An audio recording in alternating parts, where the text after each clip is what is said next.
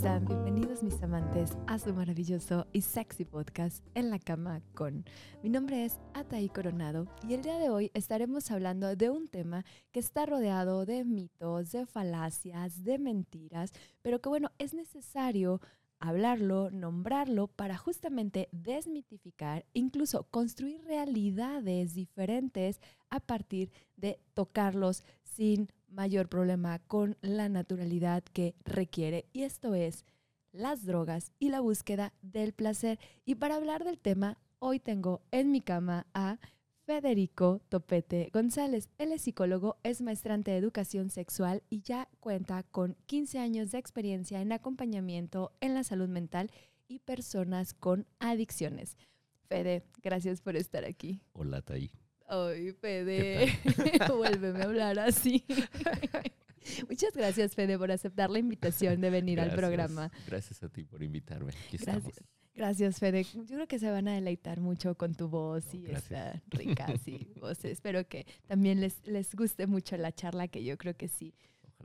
Pues Fede, vamos hablando un poquito, entrando en materia. Creo que actualmente se ha visto más, se ha incrementado como, o incluso tal vez solo esté siendo más visibilizado y por lo tanto pues más gente tenga acceso e incluso la curiosidad. Esto de buscar el placer, en el caso de la sexualidad, digo en muchos sentidos, pero en el caso de la sexualidad, buscar el placer a partir del consumo de sustancias, de drogas. ¿Tú cómo ves este fenómeno? Sí, ha sido un aumento este, exponencial en las últimas fechas y más con las cuestiones que tuvimos también pandémicas, las cuales pues hubo ese reencuentro ¿no? en la cama de muchas personas y toda su sexualidad que se fue dando, pero pues eh, muy eh, dadas por, por el consumo de drogas, con estos mitos, como decíamos también al, al principio, con estas construcciones que se dan desde las drogas, ¿no? Necesitar cierto tipo de drogas para llegar a, ciertos placeres y explorar todo este mundo que en México pues se nos ha sido muy sesgado. Ajá. Como que, como que justamente ha habido una, un incremento, pero a mí, a mí creo que, no lo sé, bueno, ya me, tal vez me dirás, pero creo que parte de este aumento también tiene que ver con todo eso que nos cuentan y que nos dicen que va a ser fantástico y va a ser maravilloso y, y, que incluso no tenemos una buena educación sexual y entonces no tenemos muchas veces una, una experiencia erótica eh, suficientemente satisfactoria y entonces andamos buscando cómo hacerla más placentera, buscar experiencias superiores, estratosféricas o no sé qué. Totalmente. Y entonces estamos usando sustancias para modificar y alterar hasta nuestra conciencia y tener otra sensación. Y liberarnos, ¿no? Porque mucho de lo que tenemos es que estamos muy maniatados en nuestra sexualidad y a lo largo del tiempo lo que hemos buscado es tratar de, quitar esa parte, ¿no? Claro. Sabemos que hay drogas depresoras del sistema nervioso central y hay drogas que estimulan. Pero la mayoría van precisamente a la parte frontal en donde te van a, a quitar eh, las, nos van a desinhibir. Nos van a desinhibir. Y entonces eso andamos buscando, porque ya desinhibido ahora sí puedo hacer lo que se me venga en gana y lo que se plazca. Permitirme, que es una de las cosas. Y la mayoría de drogas van a eso, a, permitirme dar ese placer que, bueno, no hemos buscado, no hemos tenido las ganas de poder tenerlo anteriormente y sin drogas. ¿no? hay un conocimiento pleno. Entonces, de ahí es la búsqueda de, tener este placer por medio de drogas, por, eh, a veces con combinaciones que no tendrían que ser o que no debieran de ser o con drogas que pues tampoco te van a dar esa satisfacción porque me dejé llevar por mitos, ¿no? Por esas construcciones. Claro, como este, a ver, cuéntanos un poquito. Por ejemplo, esto de que la marihuana y la cocaína te ayudan para tener mayor deseo sexual. un rendimiento diferente. Pero aquí recordemos que la marihuana es depresora del sistema nervioso central. te pone bien acá. Te pone bien high, diría. y la, la, cocaína es estimulante. Entonces das ahí una neutralidad todo lo que está sucediendo en tu cuerpo y en tu cerebro. Entonces, a lo mejor no vas a tener la respuesta necesaria que, que, quisieras. Entonces, ahí es la parte que, en donde nos dejamos llevar más por el mito que por la realidad. Claro. Porque aquí sería, bueno, si realmente quiero relajarme y tener un acercamiento sexual más pleno, pues sí sería esta parte de, de a lo mejor solamente la marihuana. Ajá, sí, digo, la combinación es lo que también resulta súper, súper dañino porque no está, no está chido. Incluso algo que estaba escuchando, Fede, era que las, las, depende mucho de qué droga uses para que el efecto que te dé, pero incluso hasta con aspectos, cómo te encuentras emocionalmente, te puede dar cierto efecto y a veces no, y a veces el efecto que estás buscando realmente no resulta para lo que lo estás buscando, por ejemplo en la sexualidad, ¿no? Sí, y podría ser, por ejemplo, el alcohol. Si, si, vengo enojado por mi trabajo, algo sucedió en el trabajo, y me voy a poner a beber para llegar a tener eh, un buen encuentro sexual con mi pareja, posiblemente me va a desinhibir, pero la cuestión del enojo. Entonces voy a empezar a despotricar y al final voy a acabar tan alcoholizado y, a lo mejor alivianando toda esta emoción de coraje que traigo. Y eh, la cuestión sexual no, no va a ser algo placentera, ¿no? O a lo mejor no le va a gustar a mi pareja porque va a ser muy ruda y yo quería algo tierno, yo quería algo bonito. Y entonces ahí viene la, la problemática, ¿no? Acá tendremos que ver las emociones primero, qué emoción traigo y qué emoción me va a hacer funcionar mejor en la cama. Claro, y que por ejemplo el alcohol sí es un, es un, este, nos ayuda, nos estimula, pero a mayor cantidad es ah, un depresor del sistema y entonces literal es un depresor del sistema. Te va a dormir y a letargar todo. Así todo. Entonces esto a veces es como, sí, una copita puede ser que sí, me pone más a tono, echamos una copita en la cenita o un previo, pero si yo ya abuso de esta sustancia, la que sea, incluso el alcohol que es lícito, una, una droga lícita, una sustancia lícita, pues de todas maneras va a tener un efecto contrario, ¿no? Sí, claro. Aquí sería, este, yo, a veces lo pongo como el ablandador de carne. Cuando le echas tu cervecita a la carne y sale bien rica, más suavecita. Pero cuando te pasas. Pero cuando te pasas, o sea, la carne queda horrible. Claro, claro. Entonces, con el alcohol llega a pasar igual. tómate tus copitas, brinda con tu pareja, que sea este preámbulo para llegar a una a un encuentro sexual, unas caricias y todo, es inhibitorio perfecto. Porque hay una, una, línea muy delgada en el alcohol, en donde si te pasas, pues ya valió todo, ¿no? Porque se va a caer todo, no vas a funcionar. Y pues en el, en el masculino sabemos que eso le pega, pero cañoncísimo en el ego, ¿no? Porque como que no funcione. Entonces le empieza a echar la culpa a la mujer y acaba en un pleito ahí total. Cuando pudo haber sido algo muy rico, muy lindo el poderme sentar a un lado de mi mujer, poder echarnos unas copitas y terminar teniendo un sexo maravilloso. Claro, claro. Eso es fascinante. Pero si me paso, pues adiós, ¿no? Acá tendríamos que quitarnos dentro de los mitos y falacias un control. No tengo control del alcohol. La verdad no. Eh, ¿Sabes qué? Voy a tomar tantas copitas, me prenden, con esas me quedo. Con esas, claro. Quisiera más, pero pues, me voy a meter a la cama con mi mujer o con mi pareja. Entonces, ¿para qué? ¿Para qué me paso de ahí? Claro. Ya a lo mejor ya no satisface hubo una parte satisfactoria para los dos. Ahora sí, a lo mejor le seguimos bebiendo y nos ahogamos en el alcohol, ¿no? Ya después, ¿no? pero sí, pero no tiene, pero justamente no tendría este efecto que estamos buscando en la sexualidad. ¿Alguna otra droga, Fede? Creo que, bueno, aquí hay una, hay una cuestión que me parece interesante que podamos poner sobre la mesa y es que no es lo mismo, porque luego dicen, ándame ahí promoviendo que la gente se drogue. No, estamos tratando de hablar del tema y estamos tratando de que se vea y saber hasta dónde, hasta dónde no, porque de todas maneras, sobre todo los jóvenes, lo están haciendo. Entonces es como te dicen, ándale, mira, métete esto y te vas a sentir súper chido. a ver, ojo, una cosa es un consumo, otra cosa es un abuso y otra cosa ya es una dependencia. Una adicción. Una adicción. Entonces, digo, si de repente es como que dices, bueno, pues una vez la consumí, a ver qué se sentía, bueno, pero cuando ya estamos tomando esto como de, por ejemplo, cada vez que voy a tener relaciones estoy metiéndome alguna sustancia para, ahí tal vez ya no está siendo tan saludable ni tan satisfactorio. Incluso, incluso porque llega un punto en el que tu cerebro pues, ya de todas maneras se está acostumbrando a esa sustancia, ¿no? Completamente. Y además uno de los puntos que se da mucho es que eh, va creciendo siempre. No me voy a quedar con un mismo consumo siempre, sino que puede ir increciendo. ¿no? Yo les digo a, mis pacientes, a los consultantes, que es como una buena ópera. Siempre va a ir increciendo esto. No se va a quedar así, plano. Entonces ahí ya puedes ir falseando toda tu, parte sexual porque al final pues va a ser más el consumo que lo que realmente quieras con, lo sexual. Claro. Y al final ya lo acabas hasta quitando, ¿no? Retiras a la pareja y únicamente el placer de la droga. Entonces, ahí ese punto hay que tenerlo mucho en cuenta. Que justamente es cuando ya hay una adicción, cuando ya hay un consumo crónico. Es más, baja muchísimo el deseo porque ya ni siquiera tienes ganas de estar con la pareja. Lo que quieres es estar consumiendo únicamente, ¿no? Sí, porque al final el placer que te da la droga en ese momento es, es únicamente eso, la droga. Ya lo demás ya ni lo sientes. Puede pasar un camión encima de ti, ya no lo vas a sentir, ¿no? Porque al final es, yo quiero sentir el placer de la droga y sanse Claro, claro. Entonces, algo que, que, sí tenemos que medir mucho es eso, ¿no? Puedes ser un buen acompañante, no en todas tus relaciones, en todas tus relaciones sexuales, pero sí puedes ser un buen acompañante de consumir, ¿no? Por ejemplo, tengo consultantes que me dicen, oye, pues yo me echo un cigarrito de marihuana con mi pareja, nos ponemos tan relajados. ¿Completo? Digo, también hay que saber qué tanto. Depende de sus dosis, ¿no?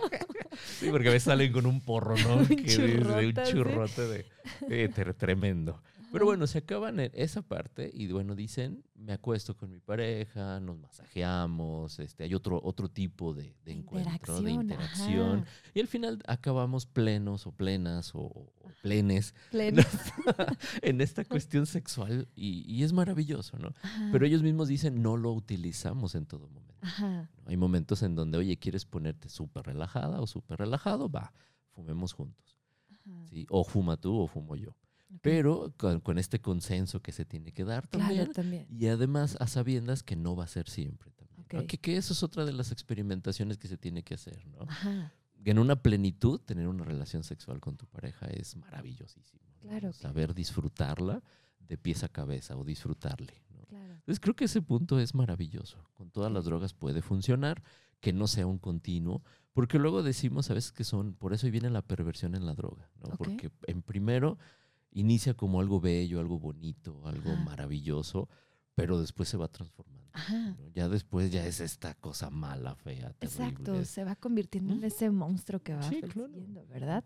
Fíjate, ah, yo creo que algo que también valdría la pena aquí tocar, Fede, es que ¿cuáles son las drogas que pueden incrementar, por ejemplo, el deseo y cuáles son las que pueden inhibirlo la droga per se, no el exceso o la frecuencia de consumo, sino hay drogas que pueden incrementar el deseo o que pueden causar alguna disfunción o que pueden causar alguna alteración específica en la sexualidad. Sí, recordemos que todo cuerpo no es igual, entonces va a pegar diferente.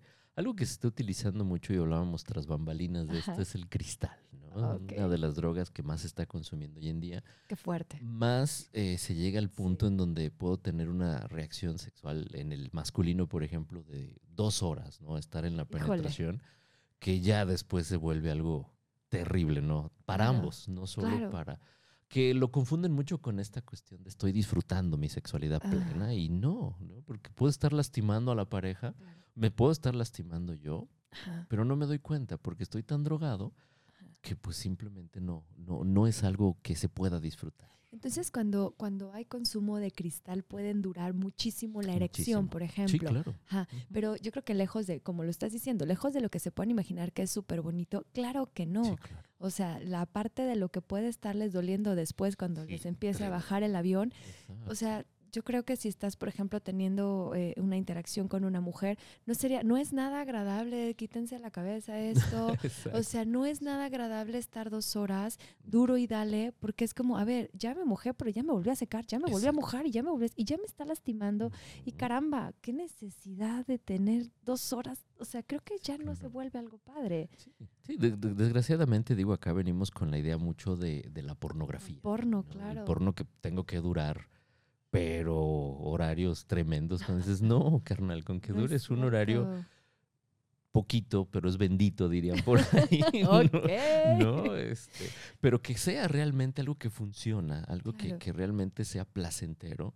Claro que tengamos esta media en donde no voy a durar muchísimo, pero tampoco voy a durar poco, pero sí que sea algo en donde sea una interacción disfrutable para todos, ¿no? Porque digo, si una persona con cristal llega a dejar de dormir tres días continuos, imagínate tener una erección, pues posiblemente puedo tener una relación de tres horas mi mujer ya me dijo que ya no quiere nada, o mi pareja ya me dijo que ya no, que ya le pare, pero puedo seguir con una erección.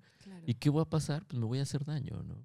no voy a terminar, no voy a llegar al punto en donde, ¿qué, ¿qué voy a hacer con esto? Y fíjate que justamente puede ser por esto que muchos jóvenes, cuando están teniendo estas, estas encuentros, buscando el placer, incluyendo drogas en estas eh, eh, relaciones, interacciones donde son más de dos y de repente justamente es como pues ya terminé aquí y me voy con otra pareja y luego me voy con otra pareja o me voy con otra persona y muchas veces lo peligroso de aquí no es que, bueno, cada quien disfrute su sexualidad con la cantidad de gente que quiera, este no es un asunto moralista, ojo, es un asunto de salud, es un asunto de decir, a ver, no está padre para ti porque aparte si estás teniendo esta alteración de la conciencia y estás cambiando pareja, no sé si vas a tener la conciencia de estarte cambiando el condón, por ejemplo, o de ponerte un condón. no, no, no, no, Entonces, creo que eso se puede prestar justamente a problemas de salud importantes.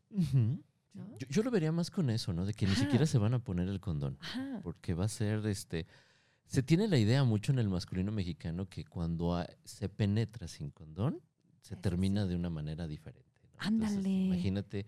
Yo me sabía el de se siente más rico, pero se, termina diferente, que porque no se te moja de ese, ¿cómo se termina diferente? y, como que todavía hay esta barrera, ¿no? De si me pongo condón no voy a terminar. Ah, Entonces llevo dos horas penetrando a varias personas y traigo condón, no voy a terminar. Jamás. Entonces me voy a quitar el condón y esto va a provocar a que también llegue a, si alguien tenía alguna enfermedad o si yo traigo una enfermedad, ya infecte a todos. La ando regando. Ya lo ando regando. Pero es mi idea, ¿no? Esa idea. Digo, porque lo he escuchado mucho de, de, consultantes que me dicen eso, ¿no? Es que yo si me pongo condón no termino. Ay, ay, ahora ah. resulta que esto. bueno, algunas personas lo usan como un retardante cuando hay un problema de eyaculación ah, precoz. pero pero no es como que no vayas a terminar jamás porque traes un condón. Hello, ¿no? Eso se llama de otra forma, lo hablaremos en otra ocasión. Fede, ¿qué onda con los ácidos? ¿Cómo actúan los ácidos en el cuerpo y cómo intervienen en la sexualidad? Fíjate que eh, hay muchos ácidos que te tumban totalmente y te ponen a alucinar. Okay. ya ni siquiera, ya es un proceso más muy personal. Ajá. Pues, más contigo, ¿no? sí, sí, claro. O sea, como que si sería una penetración pues vas a estar en el rollo más este, de, alucinamiento. ¿Quién sabe con qué, a qué estés penetrando? Sí, exacto. Sí, ya. No sé qué me puede imaginar que esté ahí enfrente de mí si soy masculino. ¿no? ¿Qué onda, no? Claro. O, si tú estás en una interacción, digo, lo que seas eh, con una chica, con un chico, es como, ¿quién sabe con qué estoy interactuando, no? En una de esas puedo sentir hasta que me sumerjo, ¿no? Yo, yo me penetro todo completamente y me va a llevar a un, un, lugar muy este, distante a lo mejor para que realmente sea un placer compartido. Yo creo que va a ser un placer muy propio y que es algo que se maneja mucho con, con estas cuestiones de, de los ácidos, ¿no? Y buscar, buscar mucho esa plenitud muy propia, no tanto en una interacción. ¿no? Sí, sí lo he visto o sí lo he escuchado en consultas que dicen, pues yo y mi pareja lo usamos, pero al final acabas con un rollo muy personal. En donde sí penetré y penetré el universo. Y, y, volé y me sumergí. y vamos los dos en una nube. Exacto, exacto. Pero yo creo que acaba siendo muy, muy personal, más que compartido. Porque digo, una alucinación no la vas a compartir con otro. Es muy, es tuya y aunque el otro se haya metido también algo, es muy de la otra persona lo que se metió y lo que le esté alucinando, ¿no? Sí, claro. Sí, acá sería mucho eh, en, esta eh, parte de mucho de los psiconautas, ¿no? que son los que consumen este tipo de drogas y se la llevan viajando.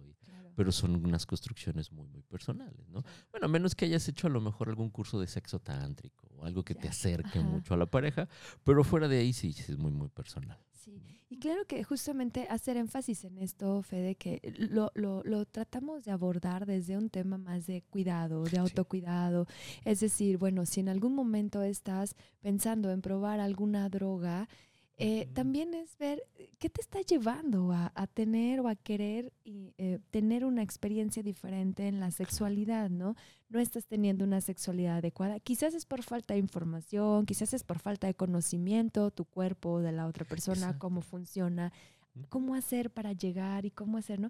Y, y, una de las situaciones que aquí resulta paradójica es que parece que en la búsqueda de, de, de la búsqueda del placer, o sea, vamos a la relación como como si fuera el placer la única meta. Y claro, hay que, hay que hacerlo placentero, pero buscando como de, es que esto tengo que sentir y tengo que disfrutarlo al máximo, esta relación en toda la extensión y llegar a sentirlo. Y al final, cuando estamos haciendo todas estas combinaciones, buscando llegar a niveles estratosféricos, pues terminamos a veces hasta sin sentir, porque si ya no está la droga presente, yo ya no tengo esta capacidad de sentir, de disfrutar de una relación rica, placentera, que claro que se puede hacer, pues estamos dotados de todo esto, ¿no? Sí, yo creo que acá es un autoconocimiento primero, ¿no? Buscar cómo, cómo estás, qué quieres. Y luego quitarte estas ideas también, ¿no? Ahorita con lo que estabas mencionando se me venía a la memoria mucho la idea de terminar juntos. Ay, Dios. Que se tiene ahí con esa, ¿no? Y si no termino juntos, no, a lo mejor solo fue una, una eh, no sé, algo de una noche. Porque no terminé con la pareja, ¿no? Cuando a veces pues dices, oye, espérame, también eh, sí, se puede llegar a ese consenso de yo termino y después te hago terminar a ti. O al revés, ¿no? Claro, claro. Pero ahí tiene mucho que funcionar esta, esta cuestión de qué traes, qué traes detrás, como tu autoconocimiento. O incluso no necesariamente en todas las interacciones tienes que terminar para ver, sentirte satisfecha, tener placer, haber disfrutado. Y es que justamente es esto, ¿no? Muchas veces buscamos esta droga o esta alteración de la sustancia para ese momento cúspide.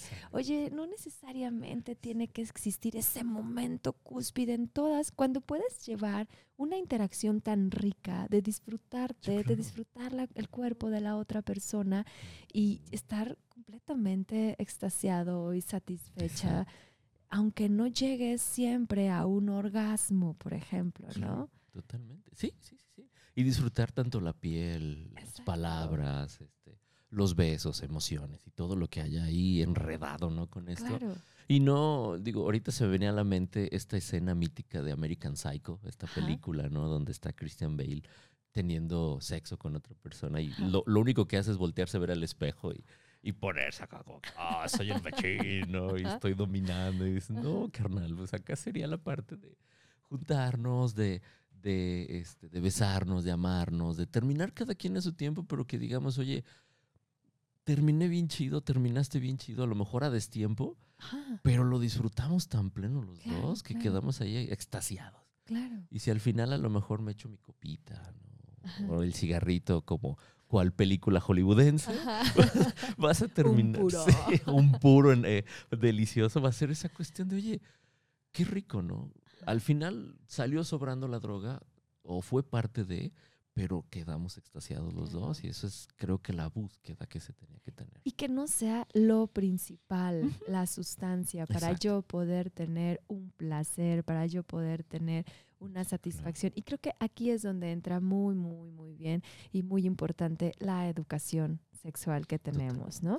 O sea, todos estos mitos, como dices, estos mitos de la duración, los tamaños, las formas del cuerpo, los estándares, no solo, no solo en los hombres, en las mujeres también tenemos conflictos con tamaños, formas, delgadeces y, lo demás, ¿no? Claro. Entonces, eso también influye mucho para poder disfrutar o no una relación sexual. Completamente. Y como te decía, por ejemplo, con el alcohol, pues la desinhibición, ¿no? luego ando buscando eso, desinhibirme para poderme desnudar ante el otro. Claro. Cuando dices, oye, pues espérame, no, tendría por qué suceder así. Claro, sí es tan bonito encuerarse. Sí, claro, y disfrutar. rico y y disfrutar al otro y, y que te disfruten también a ti con tus gorditos, con tus defectos, con, Que no son defectos, son particularidades, no, sí, claro, y es hermoso, ¿no? Cuando tú comienzas a ver un cuerpo desnudo desde esa particularidad, es, es maravilloso. Aparte es tu pareja, no importa que sea de esa noche. Ah, exacto, Es tu pareja ahí o es tu, tu acompañante ahí o tus acompañantes y en ese momento de disfrutarnos, yo tengo una, tengo una frase y digo que hasta la cama hay que ir hasta sin ropa. ¿Por qué? Porque justamente lo que hacemos es que nos llevamos a la mamá, al papá, a la abuela, a todos los metemos a la cama. ¿En qué momento vamos a tener ganas de encuerarnos, disfrutarnos y hacer caras acá chuscas y caras locochonas de placer? O sea, si tenemos en la cabeza y a todos los invitamos, pues hasta una orgía se vuelve ahí bien cabrona, no nos vamos a desinhibir. Entonces, de ahí la importancia de acá mover también cosas y educarnos y quitar tabúes y quitar mitos respecto a la sexualidad para no tener que recurrir a otras sustancias de una manera que no sea como decimos, tal vez algún día lo busco y tal vez algún día quiero incrementar, experimentar alguna situación pero ya estarlo buscando como algo recurrente para poder sentir, para poder disfrutar, para que pueda ser súper chido, creo que ahí es donde ya no, no, no está tan padre. O lo más peligroso, ¿no? Que alguien te llegue a poner una droga, Por ejemplo. tu bebida, para llevarte a algo que tiene que ser o puede ser tan pleno si está en concordancia. Exacto. Y, en esta parte de sentirlos los dos. Claro, claro. E, eso es maravilloso, ¿no? Tú cuando estás en la cama con alguien y le reconoces. Como ahorita. Eso que le llama. exacto, así. Sí, a gusto, relajado. A gusto, relajaditos. este, y cuando le reconoces al otro, como te decía ahorita, algún defecto que, que, piensa que la otra persona lo tiene, pero para ti es una maravilla, creo que desde ahí también tienes un, un acople. Sí. que ni siquiera necesitas penetrar o acercártela a la persona. Claro. Cuando ya se hizo un clic ahí, una chispa maravillosa. Claro. Y desde ahí es disfrutable. Claro, esta, esta parte de aceptación, Fede, como esta confianza, este saber que no solamente, digo, a veces estamos, eh, eh, la autoestima no nos alcanza para tanto algunas personas y entonces queremos que la otra persona reconozca o saber si la otra persona le gusta, por ejemplo, mi cuerpo o no le incomoda mi llantita o no le incomoda la estría o no le incomoda la celulitis. Y cuando vemos que para la otra persona en ese momento puede ser algo fantástico, algo lindo, algo bello, bueno, eso nos hace irnos a, otro lado, ¿no? Y, y hasta te pueden descubrir descubrir algo. Ese, toquecito, ese besito en donde tú nunca te has tocado porque no te gusta. Porque guácala. Ajá. y llega y te toca y te da un besito y dices, no. Ojitos en blanco, ¿no? Y vámonos a subir hasta el infinito y más allá. Claro, por ahí. Eso es maravilloso. Claro, entonces la importancia de trabajar más en nosotros, más en la autoestima, más en estas características psicológicas y sociales que nos lleven a tener una, una, mayor seguridad y que nos permita incluso pues una mejor interacción, una mayor confianza y poder ir con esta desinhibición, con esta desinhibición a la cama y no estar invitando a todos, bueno, a mí sí me encanta invitarlos a mi cama, pues, pero, pero no estar invitando a todos al momento que aparentemente solo invitaste a una persona, ¿no? Entonces, tan, tan importante esto, Fede, de, de, creo que más allá de estar tratando de reprimir el consumo de drogas, si no consuman drogas, si no hagan esto, tiene que ver con un asunto de vamos trabajándole un poco más en nuestras características psicológicas, en un mejor amor propio, un mayor amor propio, una mejor autoestima, seguridad y educación, sexual, ¿no? Totalmente de acuerdo. Sí, Así es. Sí, porque si no, pues entonces vamos a llegar al consumo, por ejemplo, desde un lado muy, muy negativo, desde un lado donde, como lo decías, pues para poder, para desinhibirme, para poder olvidarme de todos los prejuicios que tengo y entonces pueda no estar pensando en todo lo que me dijeron que tenía que hacer y entonces tener una, tener una adecuada interacción erótica. Híjole, a mí se me hace como que es bien complicado porque al final puede que no resulte lo que estás pensando.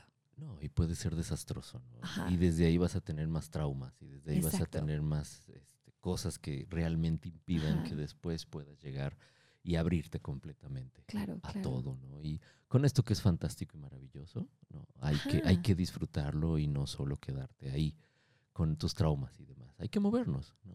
Literal. Literal, hay que mover. Ahora sí que, queda. Sí, yo es lo que le digo a mis consultantes, ¿no? La vida es movimiento. Entonces hay que moverse y hay que mover el cerebro, hay que mover todo esto que traemos arraigado.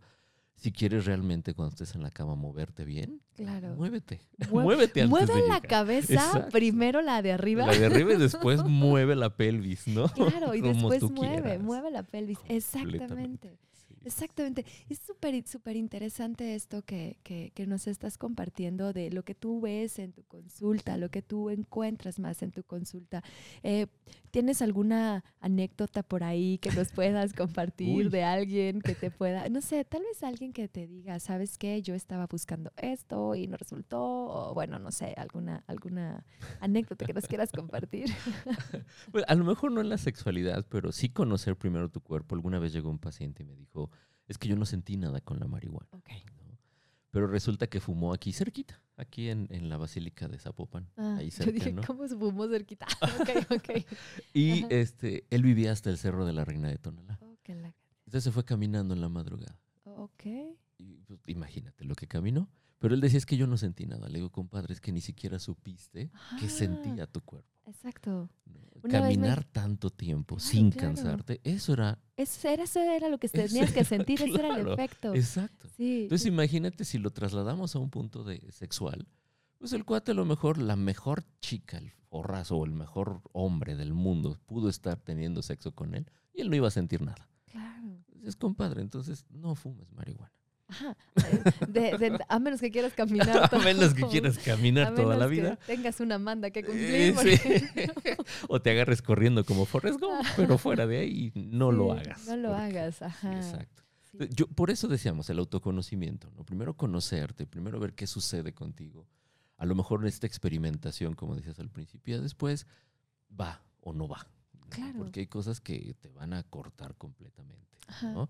no te van a dar ahí ninguna respuesta satisfactoria. Claro, y, y nada más para ir, para ir cerrando aquí el asunto que me gustaría eh, dejar muy claro que, por ejemplo, hablamos como muy abierto de las drogas y está bien, es algo que se está presentando, pero por ejemplo, en cerebros que están desarrollándose como de niños y de adolescentes y de muy jóvenes, hay que tener mucho cuidado porque aparte de que es mucho más susceptible de, a- de adherirse, o sea, de generar una adicción, eh, pues está, puede ocasionar otros problemas asociados a, ¿no? Que no es lo mismo, por eso para mí me parece súper importante el decir, ¿a qué edad iniciaste un consumo, por ejemplo, ¿no? Exacto. ¿Cuál es la frecuencia de consumo? ¿Cuál es la cantidad? Y el desde dónde lo estás haciendo.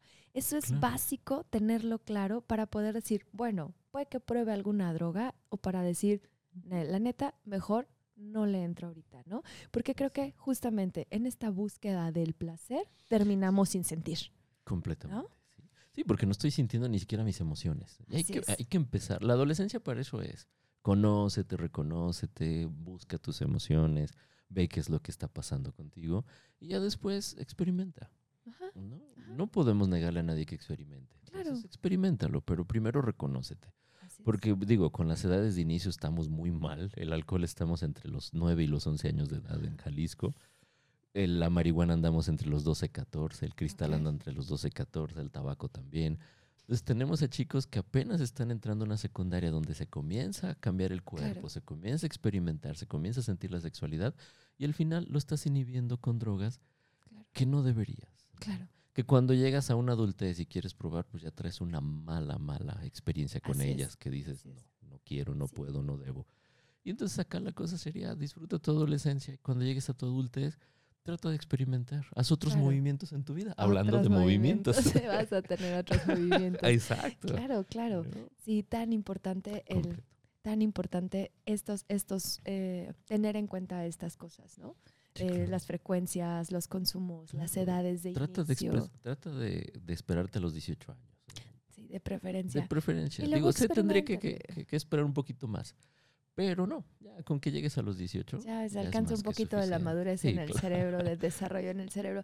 Híjole, pues, híjole, tan interesante. Me encanta el tema y me encanta haberte tenido hoy en la cama, No, hombre, Fede. Gracias, por acompañarme. Fue un disfrute pleno. Mutuo. Mutuo. Gracias. Muchas Gracias, gracias, Fede. Y bueno, pues muchas gracias a ustedes que nos vieron. Ya saben, si les gusta la información, compártala con gente que crean que les pueda ser útil. Y bueno, nosotros nos vemos en la próxima. Adiós.